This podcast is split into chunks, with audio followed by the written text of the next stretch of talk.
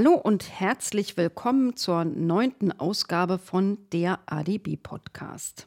Hier ist Anke Domscheit-Berg, digitalpolitische Sprecherin der Linksfraktion im Bundestag und ich berichte euch mal wieder aus dem Maschinenraum des Bundestages und wie immer aus dem Digitalausschuss. Diesmal hatten wir zweimal ein Twitter-Thema, nämlich einmal hat uns der Twitter-Vertreter ein Policy-Chef Europa erklärt, wie man denn so quasi ohne Mitarbeiter in Deutschland trotzdem gesetzliche Anforderungen erfüllt. Dann hatten wir Vertreter des Justizministeriums da. Da ging es um einen Rechtsstreit zwischen der Bundesregierung und Twitter, aber auch allgemein um das NetzDG. Siehe ADB-Podcast Nummer 5.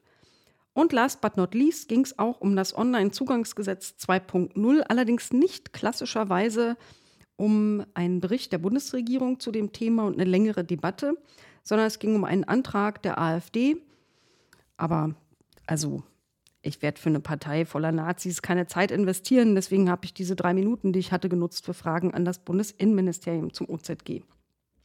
Aber bevor wir zu diesen Themen kommen, gibt es vorab wieder allgemeine Infos und Nachreichungen. Die allgemeinen Infos heute betreffen mal wieder das Dauerbrenner-Thema Öffentlichkeit des Ausschusses. Das habe ich natürlich mal wieder thematisiert, dass nämlich Öffentlichkeit häufiger als bisher stattfinden muss. Wir haben ja letztes Mal beschlossen, dass es regelmäßig nicht öffentlich sein soll und habe angemahnt, dass wir auch wirklich den Beschluss so umsetzen, wenigstens, dass man nämlich das öffentliche Interesse bei der Entscheidung über die Öffentlichkeit von einzelnen Tagesordnungspunkten einbezieht. Als Beispiel habe ich dann gleich mal beantragt, dass am 15. März der Besuch von Gesundheitsminister Lauterbach auf jeden Fall öffentlich sein soll. Da geht es um Digitalisierung im Gesundheitsbereich logischerweise. Und große Überraschung, es fand sich eine Mehrheit, dieser Tagesordnungspunkt wird also am 15. März öffentlich verhandelt. Auch öffentlich wird am 1. März, der nächsten Sitzung im ADI, das Thema Infrastrukturabgabe für Over-the-Top-Anbieter verhandelt. Das ist also für die, denen der Begriff jetzt nicht direkt was sagt, ähm, die Debatte rund um das Thema, sollen Netflix und Co eigentlich daran beteiligt werden, ähm, was die Infrastruktur kostet, also das Breitband, weil die ja so viele Daten darüber schicken. Also auch das wird öffentlich. Und ich wurde ermahnt, nämlich wegen diesem Podcast, den ihr gerade hört, der sei ja eine Grauzone, denn ich berichte sehr detailliert aus einem Ausschuss, der ja nicht öffentlich ist. Und ich wurde nochmal daran erinnert, dass ich auf gar keinen Fall irgendwelche Namen nennen darf. Also, falls ich mal Namen genannt habe, künftig gibt es keine Namen mehr. Aber der Inhalt, versprochen, kommt wie gehabt. Irgendwie muss die Öffentlichkeit ja hergestellt werden. Zu den Nachreichungen. Da gab es einen Bericht zur vorläufigen Bilanz des bundesweiten Warntages 2022. Den hatte ich beantragt über den Ausschuss. Zum Diskutieren hatten wir nämlich keine Zeit, aber lieber ein schriftlicher Bericht als gar keine Infos. Der Bericht selber ist nicht öffentlich, weil er ist eine Ausschussdrucksache, aber ich fasse für euch die wichtigsten Erkenntnisse mal kurz zusammen. Zum einen hat man über Cell Broadcast eine Erreichbarkeitsquote von immerhin 65 Prozent erreicht. Und ähm, das Bundesamt für Bevölkerungsschutz und Katastrophenkram hat am 8. Dezember auch selber eine Umfrage zum Warntag gestartet, online, an der sich 850.000 Menschen beteiligt haben. Das ist schon echt mal eine Hausnummer. Und davon haben zumindest 91 Prozent mindestens ein Warnmittel auch mitgekriegt. Also die gute Hälfte davon war Cell Broadcast, 55 Prozent, Knapp die Hälfte, 49 Prozent, waren Warn-Apps und 48 Prozent, immerhin fast jeder Zweite, haben irgendwo eine Sirene gehört. Die Auswertung ist noch nicht abgeschlossen, das geht also noch weiter. Kriegen wir wahrscheinlich mal einen Abschlussbericht irgendwann, vielleicht sogar im Ausschuss. Im Prinzip kann man 71 Millionen aktive und registrierte SIM-Karten oder eSIM-Karten damit erreichen. eSIM-Karten zum Beispiel, wenn irgendwelche Menschen aus anderen Ländern in Deutschland unterwegs sind und dann so eine eSIM-Karte nur aktiviert haben. Es ist aber nicht alles glatt gelaufen. Also bei der App Katwan gab es Verzögerungen bis zu 20 Minuten. Die Ursachen dafür werden im Moment noch untersucht. Denn es lag nicht daran, dass Katwan die Informationen irgendwie später erhalten hat. Das hat die genauso schnell erhalten wie alle anderen Apps. Aber aus irgendeinem Grund kam da halt schnell genug das Zeug nicht an. Ein Problem gab es auch auf der Internetseite warnung.bund.de. Da werden alle bundesweiten Warnungen angezeigt. Die hat im Prinzip auch funktioniert, aber erwartungsgemäß gab es am Warntag viel mehr Zugriffe als sonst. Und das gab dann Performance-Probleme und leider einen Ausfall der Seite genau am Warntag. Ja, das waren quasi äh, die Intro-Informationen vorneweg und jetzt geht's um Twitter. Ja, der Anlass war, äh, nachdem Elon Twitter praktisch beim Shopping mal so sich mitgenommen hat, äh, gab es ja Massenentlassungen weltweit, auch in Deutschland. Das komplette Policy-Team Twitter Deutschland existiert nicht mehr. Die sind Anfang des Jahres verschwunden. Das NetzDG gilt aber immer noch. Der Hass im Netz nimmt weiter zu. Das DSA, also der Digital Services Act der EU, der ist kurz vor dem Anwenden. Der ist ja schon verabschiedet worden und für die sehr großen Unternehmen gelten Teile davon auch schon in diesem Jahr. Also stellt sich natürlich die Frage, wie will Twitter denn Gesetze einhalten, wenn es die Leute eigentlich gar nicht mehr hat?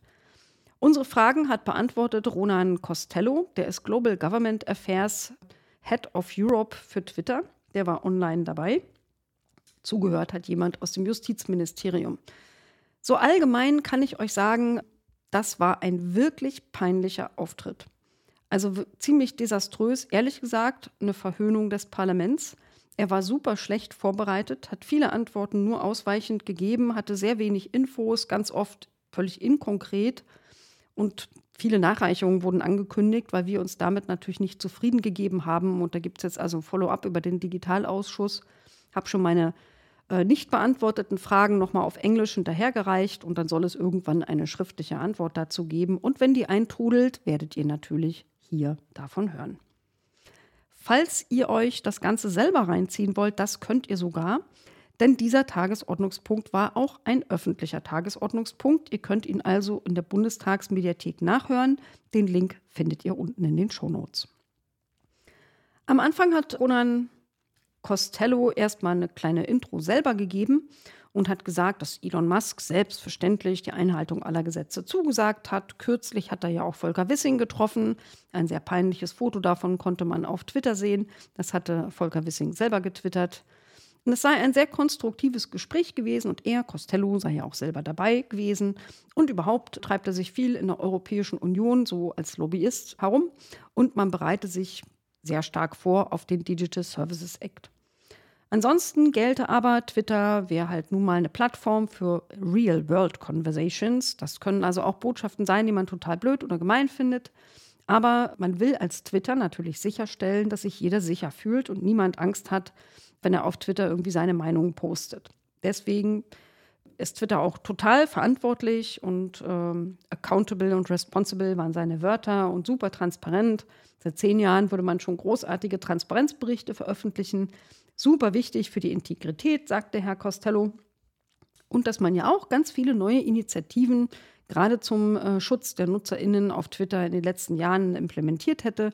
Zum Beispiel, dass man bestimmte Konversationen ausblendet, die man blöd findet. Er hat dann äh, beschrieben und angepriesen, dass es ja auch was ganz Neues gäbe, nämlich die sogenannten Community Notes. Die gibt es aber noch nicht in Europa. Da kommen die erst in ein paar Monaten. Aber in einigen anderen englischsprachigen Ländern gibt es Community Notes schon. Die sollen nämlich Hinweise auf irreführende Inhalte liefern können. Also wenn man so eine Desinformation von irgendwo, irgendwem sieht, dann kann äh, jeder Nutzer, jede Nutzerin auf Twitter da einen Kommentar dazu schreiben und vielleicht auf eine richtige Information verweisen. Und wenn das wohl ganz viele in einer gleichen Art und Weise täten, dann gäbe es da wohl eine Anzeige. Ich nehme mal an, wie so eine Warnung oder so ein Hinweis, das ist eventuell Fake News. Ich habe es ja noch nicht gesehen, war nur seine Beschreibung. Aber so stelle ich mir das vor. Ja, das war seine Intro. Dann ging es zur Hauptfrage. Wie kann Twitter eigentlich seinen Moderationspflichten nachkommen, wenn Pi mal Daumen 50 Prozent des Personals in Deutschland entlassen wurden, das Policy-Team eigentlich gar nicht mehr existiert. Also Costello meinte, Twitter will follow the law. Also Twitter hält die Gesetze ein, hat auf einen Transparenzbericht von Dezember 2022 äh, verwiesen. Der wurde von einem Abgeordneten als schlechter Scherz, als Bad Joke bezeichnet, völlig zu Recht, weil die Entlassungen in Deutschland gehen ja erst nach Kündigungsfrist. Das heißt, die Mitarbeiter waren bis Januar, Februar alle noch da. Und ähm, was dann im Dezember im Transparenzbericht steht, ist einfach völlig irrelevant. Deswegen habe ich zum Beispiel auch mal gefragt, wie viele Mitarbeiter hat Twitter denn genau jetzt in Deutschland? Mitarbeiter und Mitarbeiterinnen. Ne? Seine Antwort? Keine Ahnung. Wie man zu diesem Thema in den Bundestag eingeladen werden kann und nicht mal die Frage beantworten kann, wie viele MitarbeiterInnen Twitter zurzeit hat, ist mir wirklich ein Rätsel, aber er hat das relativ oft geschafft. Ich habe als nächstes gleich nachgefragt, wie viele deutschsprachige ModeratorInnen gibt es denn bei Twitter und wo sind sie lokalisiert? Können ja auch in irgendwelchen anderen Ländern sitzen. Und bei wem sind sie eigentlich angestellt? Denn ganz viele sind ja nicht direkt bei Twitter, sondern bei irgendwelchen Dienstleistern angestellt. Da fing er wieder an, den Bericht von letztem Jahr zu zitieren, so ungefähr 150. Ich habe ihn unterbrochen und gesagt, das interessiert mich die Bohne. Ich möchte die Zahlen von 2023, die jetzt Zahlen nach den Kündigungen. Woraufhin er meinte, der Bericht sei doch erst wenige Wochen alt. Jo, ändert nichts am Fakt, dass er keine Relevanz hat für den Aspekt der Kündigungen, die ja erst 2023 aktiv geworden sind. Weil die Leute ja einfach im Dezember noch da waren. Er fing dann an zu erzählen, dass er also fest daran glaubt, dass es keinerlei Einfluss auf die Einhaltung der Gesetze gäbe, aber hat es nicht geschafft, uns zu erklären, wie man mit so viel weniger Leuten die gleiche Aufgabe genauso zufriedenstellend erledigen will. Das ist einfach ehrlich gesagt kompletter Schwachsinn. So viele Entlassungen ohne Auswirkungen, das gibt es einfach nicht. Ja, deswegen hat dann ähm, eine Abgeordnete auch nachgefragt, ja, wird denn jetzt mehr künstliche Intelligenz eingesetzt und wie viele Meldungen, wie hoch ist eigentlich der Anteil, der über künstliche Intelligenz eingereicht wird? Castello beschrieb dann, dass künstliche Intelligenz ja schon viel länger im Einsatz sei bei Twitter, um Moderationen vorzunehmen, auch vor der Übernahme von Musk und dass bereits 65 Prozent der gelöschten Inhalte Meldungen sind, die von künstlicher Intelligenz gefleckt worden waren. Und dann hat er gesagt, außerdem gibt es ja diese Community Notes und man würde ja wechseln von einem zentralisierten Ansatz zu einem dezentralen Ansatz und dann hat er ja als Argument gebracht, bräuchte man noch irgendwie weniger Mitarbeiter. Das ist aber ehrlich gesagt kompletter Schwachsinn und deswegen habe ich ihn auch später nochmal gefragt, wenn jetzt die Moderation über Community Notes dezentral organisiert werden soll, wie will Twitter eigentlich verhindern, dass zum Beispiel Rechtsextreme sich organisieren – weil er hat ja gesagt, es müssen mehrere User gleiches Feedback geben. Ja, die können sich ja dann verabreden, ein gleiches fieses Feedback zu geben, nur um missliebige Stimmen in der Community zu unterdrücken. Also bestimmte Tweets oder bestimmte Accounts und das dann in konzertierter Aktion per Community Notes irgendwie zu machen. Daraufhin erklärte Costello, diese Community Notes, die sind ja nur so für Alltagsdesinformation nicht für illegale Inhalte und auch nicht für Spam. Dafür gäbe es weiterhin das Threat Reduction Team bei Twitter. Und deswegen wäre das gar kein Problem. Eben hat er übrigens ja noch erklärt gehabt, dass man mit weniger Mitarbeitern auch klarkommt, weil es gäbe ja diesen dezentralisierten Ansatz in Zukunft. Also er widersprach sich ein wenig selbst. Und er wies nochmal darauf hin, mein Problem sei keins, weil rechtsextreme illegale Inhalte werden weiterhin durch das Threat Reduction Team beseitigt. Aber wenn ihr gut zugehört habt, habt ihr auch gemerkt, dass das ja gar nicht meine Frage war. Meine Frage war, wie kann Twitter verhindern, dass Rechtsextreme äh, sich organisieren, um bestimmte Stimmen per Community Notes konzertiert zu flaggen. Zum Beispiel ihnen fälschlich Desinformationen unterstellen, dann werden die von Algorithmen vielleicht benachteiligt oder kriegen irgendwelche Anzeigen von Warnungen, was weiß ich. Diese Frage hat er nicht beantwortet, die wird er in meiner schriftlichen Frageliste aber wiederfinden. Gefragt haben wir Costello auch, wie viele Meldungen gab es denn nach NetzDG und hat die Anzahl zugenommen? Und wenn ja, warum? Twitter muss ja immer, zumindest nach NetzDG, das gilt ja nicht mehr besonders lange, aber noch gilt es, zweimal im Jahr, im Juni und im Dezember, einen Transparenzbericht abgeben und da müssen solche Zahlen drinstehen. Und er sagt, im zweiten Halbjahr 2022 gab es tatsächlich 100.000 Meldungen nach NetzDG mehr als vorher. Die Frage zu warum hat er leider nicht beantwortet. Wir haben auch gefragt, wie viele Bußgelder wegen Verletzungen des NetzDG hat denn Twitter bereits gezahlt, so überhaupt, seit es existiert. Diese Frage konnte er auch nicht beantworten. Wie gesagt, schlecht vorbereitet. Er hat einfach nur gesagt, ich glaube, dass Twitter äh, keine Gesetze verletzt. Also er glaubt nicht, dass Bußgelder gezahlt worden sind. Who knows? Aber dazu hören wir gleich noch was vom zweiten Tagesordnungspunkt.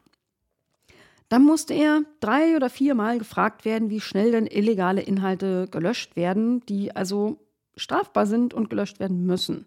Es gab bis zum Schluss darauf keine konkrete Antwort. Er lavierte so rum, dass das von der Schwere des Verstoßes abhängt, dass man natürlich priorisiert und ganz, ganz schlimme äh, Dinge werden auch schneller runtergenommen. Also wenige Stunden, das war das Konkreteste, was er sagen konnte, dauert es zum Beispiel bei schweren Fällen wie irgendwelche terroristischen Sachen oder wenn es um sexuelle Gewalt an Kindern geht. Das waren so seine Beispiele. Ja, ich habe ihn dann mal gefragt, äh, was ist denn eigentlich aus diesem Content Moderation Council geworden? Der wurde auf Twitter im Oktober 2022 von Elon Musk angekündigt. Soll ja total divers besetzt sein, bestimmte Entscheidungen treffen. Und gibt es denn den inzwischen? Schnelle Antwort: Nö, gibt's nicht. Meine Nachfrage, ja, wann denn dann? beantwortet er mit, keine Ahnung. Das ist eine Entscheidung des CEOs. Das werden wir noch oft, öfter hören. Also offenbar kann man so als Privatunternehmen einfach komplett machen, was man will und muss auch keine Informationen geben. Was eine ähm, wirklich unangenehme Verschlechterung wird, wenn das NetzDG wegfällt, und das wird es, weil der Digital Services Act das NetzDG ersetzen wird, ist, dass man äh, laut NetzDG ja einen nationalen Zustellbevollmächtigten haben muss. Und es gibt Feedback von NGOs und von AnwältInnen, die sich äh, mit Twitter auseinandersetzen müssen, die sagen, es ist der einzige Weg, mit Twitter überhaupt zu kommunizieren. Und deswegen wollte ich von Costello wissen, wird Twitter weiterhin einen nationalen Zustellbevollmächtigten in Deutschland haben, auch wenn das NetzDG wegfällt? Das DSA schreibt sowas nämlich nicht vor. Und wenn nein, wie will Twitter eigentlich sicherstellen, dass NutzerInnen in Deutschland ihr Recht durchsetzen können? Darauf gab es zwei No-Antworten, nämlich zum einen sagte Costello, es wurde ein Compliance Officer für das Thema Digital Services Act benannt. Jo, war nicht meine Frage. Und dann hat er gesagt, nach der Übernahme durch Elon Musk hätte es keine Änderungen in dieser Hinsicht gegeben. Ja, es war auch nicht meine Frage, weil ich habe ja gefragt, was ist, wenn das NetzDG wegfällt? Und der Zeitpunkt kommt ja erst noch. Mal gucken, ob er das nachreicht. Ich habe das in die schriftliche Frageliste mit aufgenommen. Ja, apropos Änderungen durch die Übernahme von Twitter durch Musk. Da gab es einige Fragen, die sich darum drehten. Zum Beispiel so was ganz Simples, wie sich Twitter so allgemein entwickelt. Zum Beispiel, wie hoch sind denn die Nutzerzahlen? Das weiß er auch nicht, beziehungsweise er will es einfach nicht verraten. Er verwies auf einen Tweet von Elon von vor ein paar Wochen und erwähnte, dass Twitter ja ein privates Unternehmen sei, dass es also keinerlei gesetzliche Verpflichtung mehr gebe, da irgendwelche Zahlen zu veröffentlichen. Die müssen dann bestimmt auch gar nicht stimmen, wenn man die twittert, so als Elon. Und die letzte Zahl, die er kennt, wahrscheinlich aus einem Tweet von Elon, den er auf Twitter gelesen hat, was auch immer, ist, dass es so 230 bis 240, so plus minus 10 Millionen, kommt nicht so drauf an, äh, aktive Nutzende gäbe. Also Nutzerzahlen werden wir einfach nie wieder zuverlässig von Twitter erfahren. Ziemlich blöd eigentlich auch. Naja, Elon twittert eine Menge. Wir wissen nicht warum und auf welcher Faktenbasis. Ich habe ihn zum Beispiel auch gefragt, er hat ja im November rumgetwittert, dass das Einkommen von Twitter an ähm, Werbeeinnahmen drastisch gesunken sei und schuld seien irgendwelche Aktivisten, ähm, die da Aktionen gemacht hätten gegen die Werbetreibenden offensichtlich oder die Werbe Kunden. Und ich habe ihn dann gefragt, was ist denn die faktische Grundlage für diese etwas abwegige Behauptung? Aber Herr Costello sagt, er kann ja nicht für Elon sprechen. Woher soll er wissen, was die Infobasis von Elon seinerzeit gewesen ist? Aber davon abgesehen sei die Lage ja schon viel, viel, viel besser. Offenbar macht Elon so großartige Arbeit als Chef. Denn Elon hätte neulich äh, erzählt oder getwittert, Twitter sei jetzt on track for break-even, also in Richtung schwarzer Null unterwegs. Ja. Naja, also ich lasse das jetzt mal ohne, ohne weiteren Kommentar so dastehen. Uns hat im Ausschuss auch interessiert, was es mit der Meldung auf sich hat, dass die Schnittstellen, die APIs, die einen Zugang für WissenschaftlerInnen ermöglichen, dass die einerseits eingestellt werden sollen, aber Musk erzählte noch irgendwo, es soll sie doch geben, aber künftig entgeltlich und keiner blickt so richtig durch. Costello blickt auch nicht richtig durch. Wen überrascht das jetzt noch? Der hat jedenfalls gesagt, an der Ausarbeitung wird noch gearbeitet, also wie man das so ausgestaltet. Aber für euch mal so als Kommentar, wie gesagt, der Digital Services Act für die sehr großen Unternehmen gilt schon im Laufe dieses Jahres und der schreibt zwingend vor, dass es eine Schnittstelle für einen Zugang von WissenschaftlerInnen geben muss. Also spätestens bis dahin müssen sie sich überlegen und ich bin mir ziemlich sicher, dass die Europäische Union nicht happy sein wird, wenn da irgendwie ein großes Preisschild dran hängt. Ja, gefragt wurde auch, der Musk hat ja angekündigt, nach der Übernahme ganz viele gesperrte Konten zu amnestieren, also zu entsperren. Wir wollten wissen, wie viele wurden denn entsperrt und wie viele wegen NetzDG gesperrte Konten hat das denn betroffen. Weiß er natürlich auch nicht, die Anzahl wird nachgereicht, hat aber nochmal klargestellt, dass sich Elon da nur auf legale Inhalte bezogen hat, also Verstöße gegen irgendwelche Terms of Services von Twitter und natürlich nicht gegen Sperrungen, die wegen Illegalität erfolgten, also wegen irgendwem, der gegen irgendwelche Gesetze verstoßen hat. Naja, I don't think so, but we will see. Wir kommen nochmal zum Thema Compliance. Diesmal geht es nicht ums NetzDG, sondern um die Datenschutzgrundverordnung. Vermutlich, wenn ihr mal auf Twitter geguckt habt, habt ihr mitbekommen, dass seit Wochen oder inzwischen schon Monaten immer wieder sogenannte Twitter-Files da veröffentlicht werden, wo also Dinge aus der internen Kommunikation äh, von Twitter-ManagerInnen einfach so veröffentlicht werden, auch mit personenbezogenen Daten. Und die Frage einer Abgeordneten war, ist denn das Datenschutzgrundverordnungskonform, diese personenbezogenen Daten da einfach so zu veröffentlichen? Costello weiß das offenbar nicht. Er hat gesagt, no comment. Diese Informationen hätte er irgendwie nicht gekriegt und wahrscheinlich schwante ihm, dass es nicht konform ist. Dann gab es auch noch eine Reihe etwas profanerer Fragen. Zum Beispiel hat mich einfach mal so aus persönlichen Gründen interessiert, wann verschwindet denn eigentlich dieser blaue Haken für die, die nicht dafür bezahlt haben? Also zum Beispiel mein blauer Haken und den blauen Haken, den andere Abgeordnete auch haben. Da erzählte Costello, dass es ja auch ganz viele andere neue Haken gibt, goldene Haken, graue Haken und keine Ahnung, was noch so kommt. Aber wann der alte blaue Haken verschwindet, das weiß er nicht, aber er reicht es nach. Verschwunden sind wiederum andere Dinge und das ist nicht so schön. Ich habe zum Beispiel gehört, dass ein äh, Suizidverhinderungsfeature deaktiviert worden ist, dass also Menschen, die zum Thema Suizid da unterwegs sind auf Twitter, dass die da einen entsprechenden Support bekommen. Und wenn es sowas gab schon drin, das zu deaktivieren, echt fehlt mir jedes Verständnis. Warum? Also habe ich erstmal gefragt, stimmt das überhaupt? Und wurde es eventuell reaktiviert oder ist das geplant? Zuerst sagte Costello, keine Ahnung, was das überhaupt ist. Ähm, er hat dann aber noch mal ein bisschen nachgedacht. Ich hatte die Frage noch mal wiederholt und dann meinte er, ich glaube, das wurde wieder aktiviert. Klingt jetzt nur so mäßig verlässlich als Information, aber er hat dann sogar beschrieben, was es sein soll, nämlich er sagt, es gab da eine Anzeige von bestimmten Informationen zur Verhinderung von Suiziden, wenn man bestimmte Suchwörter zum Thema Suizid oder Selbstverletzung eingegeben hat auf der Twitter-Plattform, die Details dazu will er aber nachreichen. Mich hat noch im Zusammenhang mit den MitarbeiterInnen in Deutschland, die gekündigt worden sind oder vielleicht noch gekündigt werden, einiges interessiert. Nämlich, ich hatte mitbekommen, auch aus Medienberichten, dass bei Twitter ein Betriebsrat gegründet werden sollte. Und es gab da einen Betreuer von Verdi, der sich da um die MitarbeiterInnen von Twitter gekümmert hat. Und der hat wörtlich gesagt, Twitter kooperiert überhaupt nicht. Ich habe äh, Costello damit konfrontiert und habe gefragt, ist das so? Und wenn ja, warum ignoriert Twitter eigentlich Arbeitnehmerinnenrechte? Er meinte, das ist aber gar nicht sein Sachgebiet. Er macht ja nur so Policy, also von NetzDG bis Digital Services Act. Das wiederum sei eine Konzern- und Arbeitsangelegenheit und damit hat er nichts zu tun. Ich habe ihn trotzdem darum gebeten, bei seinen KollegInnen, die damit zu tun haben, nachzufragen und die Informationen nachzureichen. Einen kurzen Ausblick gab es dann noch zum Digital Services Act.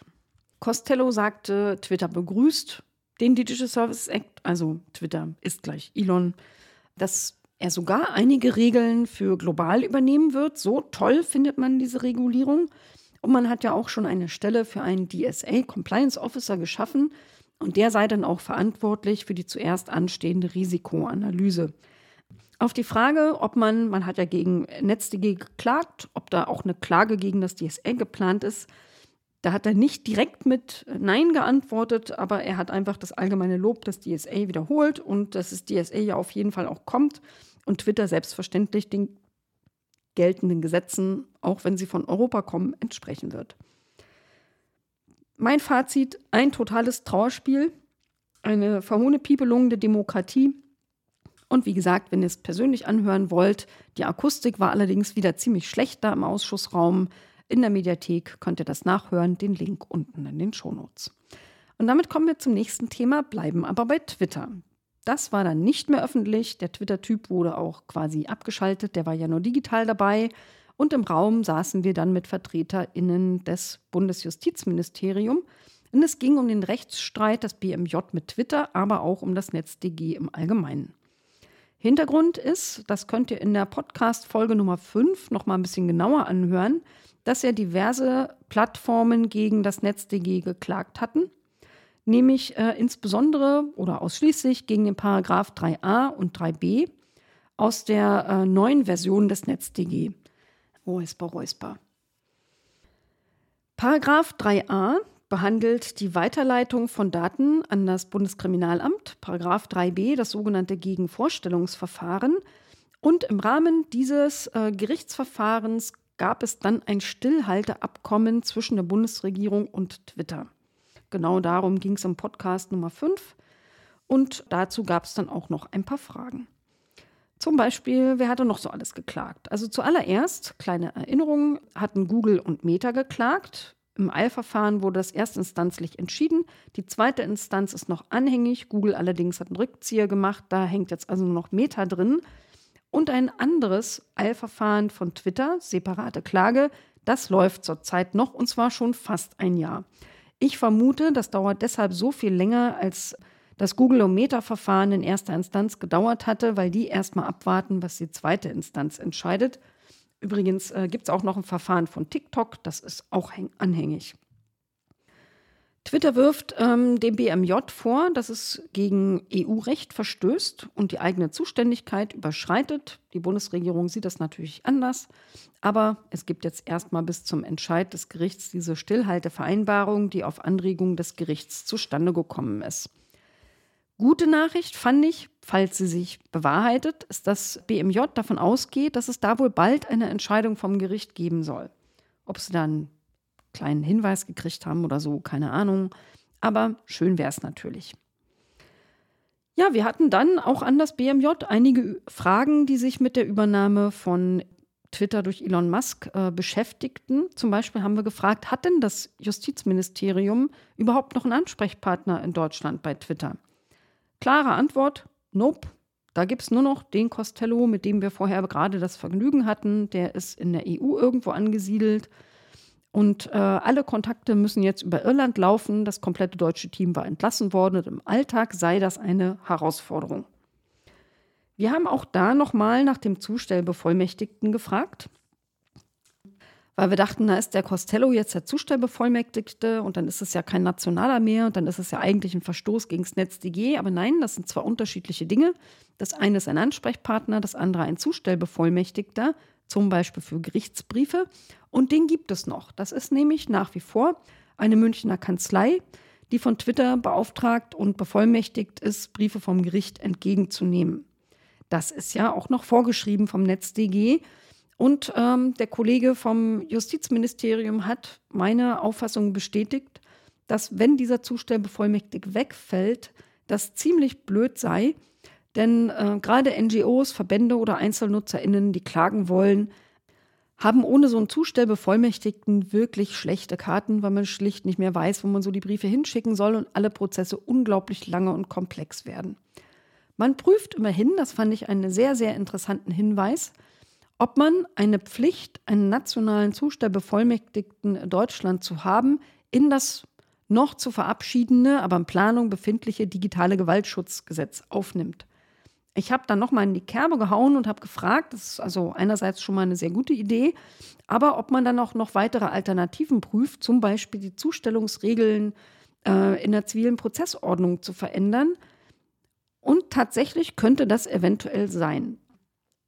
Die Antwort des BMJ war, dass ob und wenn ja, wo genau man eine solche neue Pflicht für einen nationalen Zustellbevollmächtigten neu einführt, das prüft man gerade. Es gäbe da verschiedene Optionen. Zum Beispiel die Zustellungsregeln in der zivilen Prozessordnung, aber auch das digitale Gewaltschutzgesetz. Es ist aber, so wie es klang, für mich noch nicht ganz sicher, ob es tatsächlich kommt. Wir drücken mal die Daumen, weil das war eine wirklich gute Sache. Ich hatte neulich von Hate Aid, großartige Organisation, äh, die Menschen dabei unterstützt, zu klagen gegen Hass im Netz oder diejenigen, die solchen Hass verbreiten oder tolerieren. Von denen hatte ich neulich eine Klage gelesen darüber, wie mangelhaft die Inhaltsmoderation auf Twitter passiert.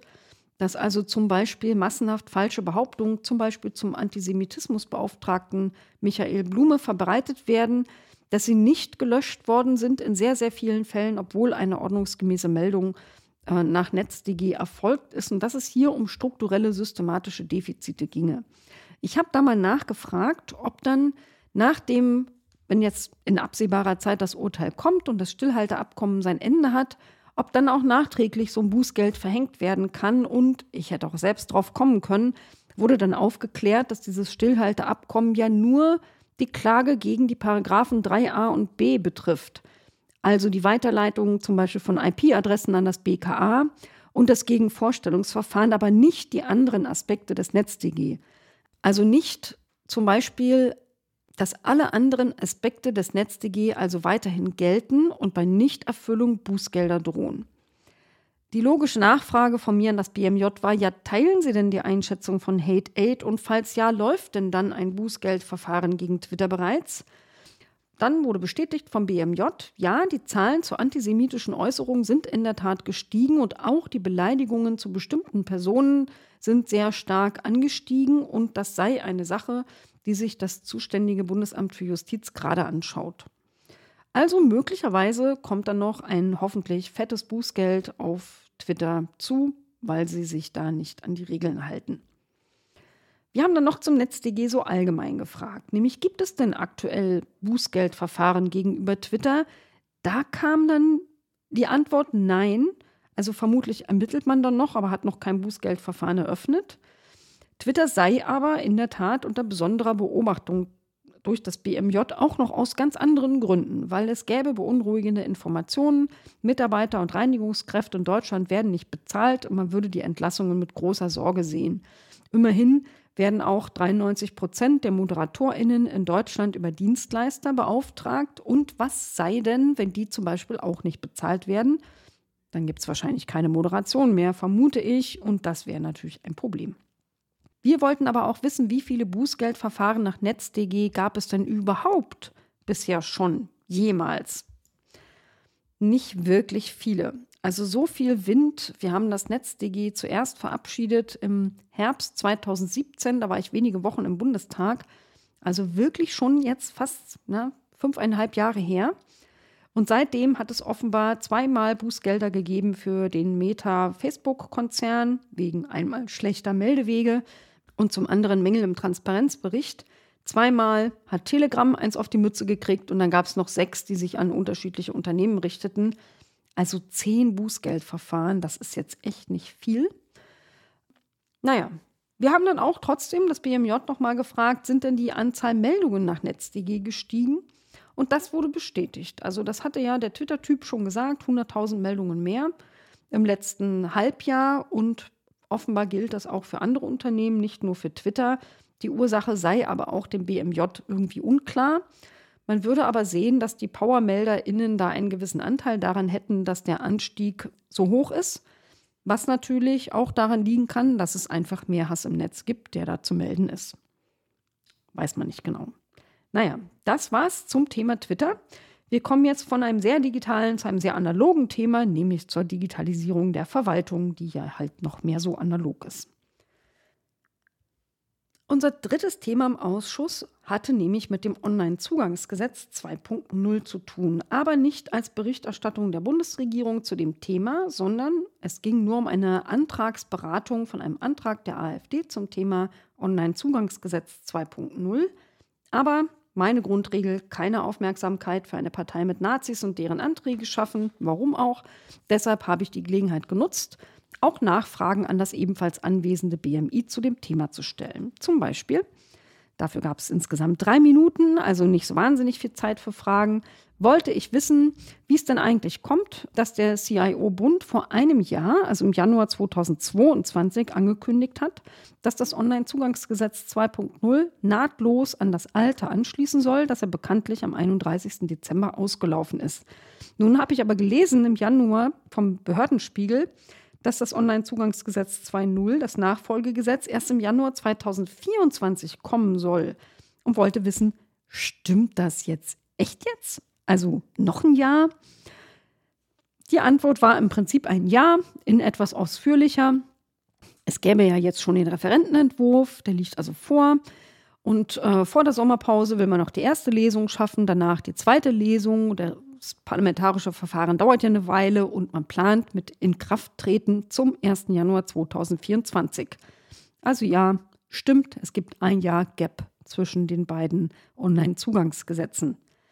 Als zweites Thema hat mich ein, eines der größten Probleme dieses aktuellen Entwurfs beschäftigt. Da gibt es ja mehrere, zum Beispiel, dass es kein Anrecht darauf gibt, digitale Prozesse bei der Verwaltung zu haben und noch etliches andere mehr. Ich konnte meinen drei Minuten nur noch eine Frage loswerden und da habe ich mich darauf bezogen, dass man vom ersten zum zweiten Referentenentwurf, nämlich es gab einen im Dezember und jetzt noch mal einen im Januar, einen ganz wichtigen Passus gestrichen hat, nämlich, dass es sich um eine Ende-zu-Ende-Digitalisierung von Verwaltungsprozessen äh, handeln soll.